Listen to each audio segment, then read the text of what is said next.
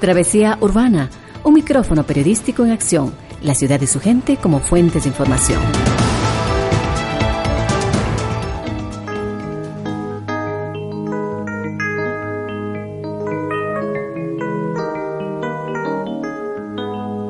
Baruch Adonai.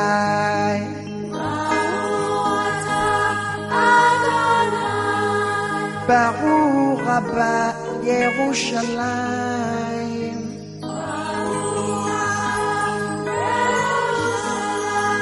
Baruch ata Adonai.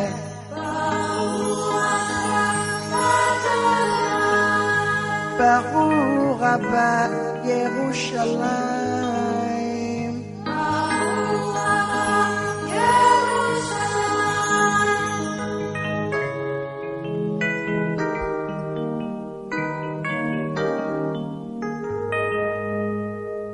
Travesía Urbana.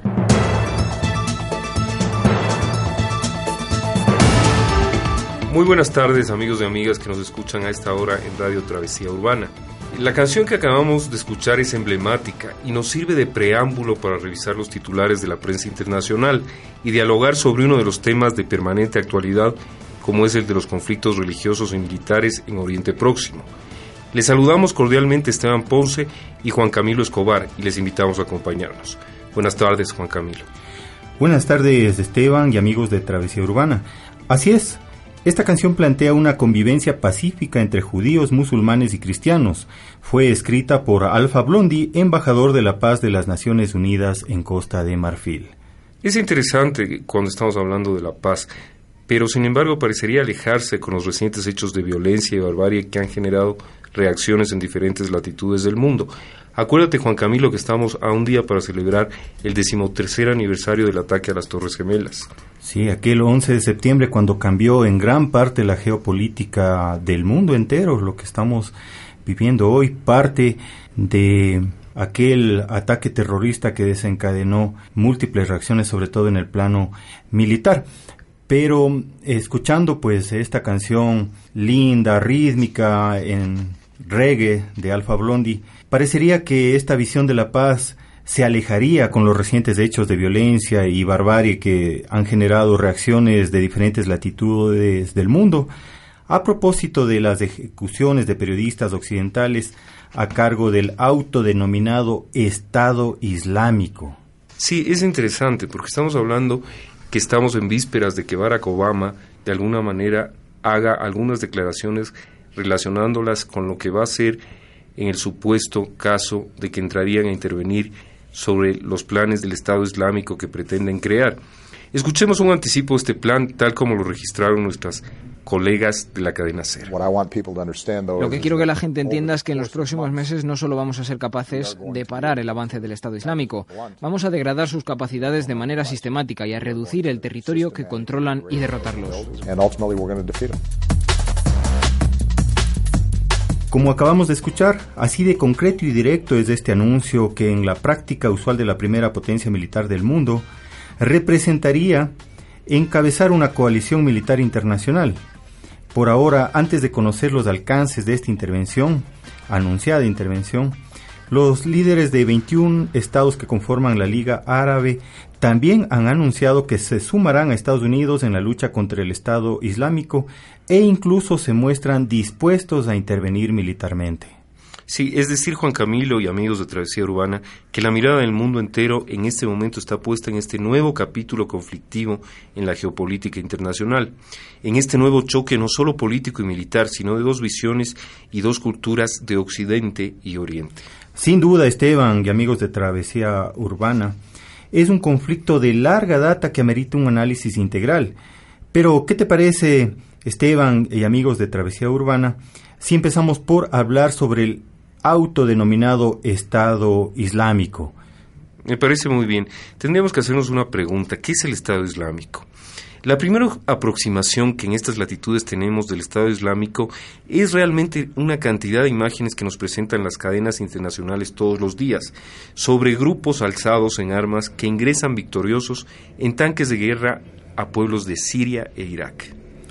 Así es, Esteban. Se trata de un grupo establecido como un califato, es decir, una forma de Estado encabezada por un líder llamado Abu Bakr al-Bahadi, que ejerce un doble liderazgo político y religioso, tal como lo establece la ley islámica o shaharia.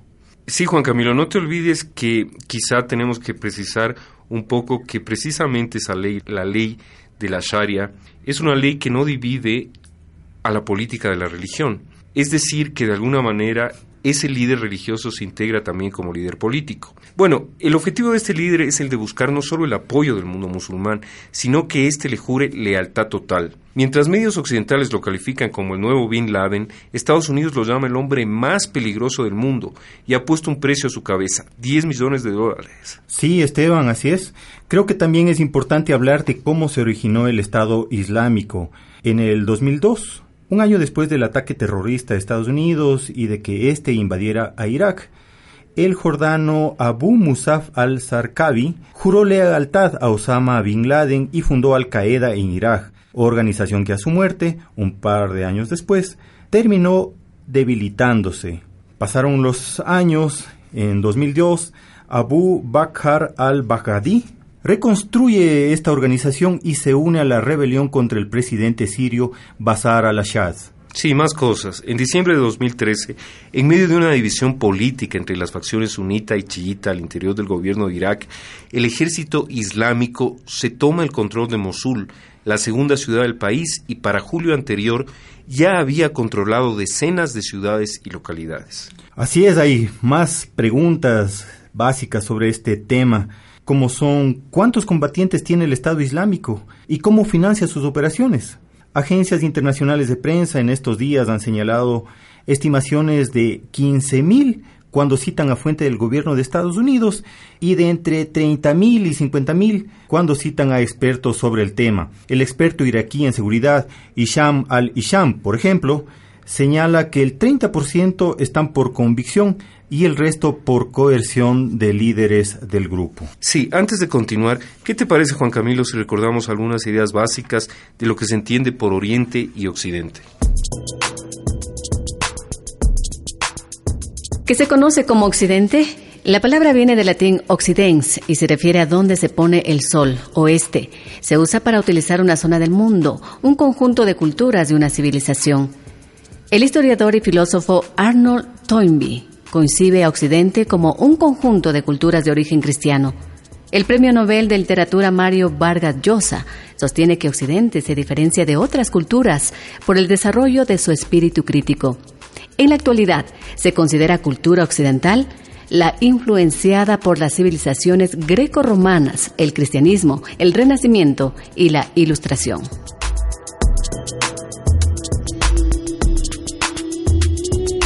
Interesante la micronota preparada por la producción de Radio Travesía Urbana en la voz de Gladys Judith Rojas. Continuemos, Esteban. Sí, eh, eh, nos habíamos quedado en el financiamiento y hay que decir que los propios representantes del Estado Islámico han reportado contar con dos mil millones de dólares en efectivo, con lo cual sería el grupo armado más rico del mundo pero también hay que hablar de las crucifixiones, decapitaciones y otras tácticas brutales que aplica este autodenominado Estado Islámico. Francamente yo no encuentro explicación alguna ni sensibilidad alguna que logre justificar estas prácticas. Lo que sí podemos señalar es lo que los propios yihadistas integrantes del Estado Islámico han dicho, que es una interpretación extremista de la rama sunita del Islam. Juan Camilo, ¿qué te parece? Por la extensión del tema, yo creo que deberíamos dejar esto para un segundo programa. Por el momento no nos cabe más el espacio y no podemos anotar más. Quisiera despedirme de los radioescuchas, de ti, eh, de mi otra compañera locutora y agradecerles por todo. Nos veremos en una próxima ocasión. Muchas gracias, Esteban. A los amigos oyentes de Radio Travesía Urbana les invitamos a una segunda entrega en la que a partir de lo que hemos hablado ahora, de lo que significa el Estado Islámico, vamos a ampliar el zoom, vamos a abrir la panorámica hacia el choque de las civilizaciones. Muy buenas tardes, continúen escuchándonos en Travesía Urbana. Hasta luego, chao, chao. Aquí terminamos Travesía Urbana, un micrófono periodístico en acción la ciudad y su gente como fuentes de información.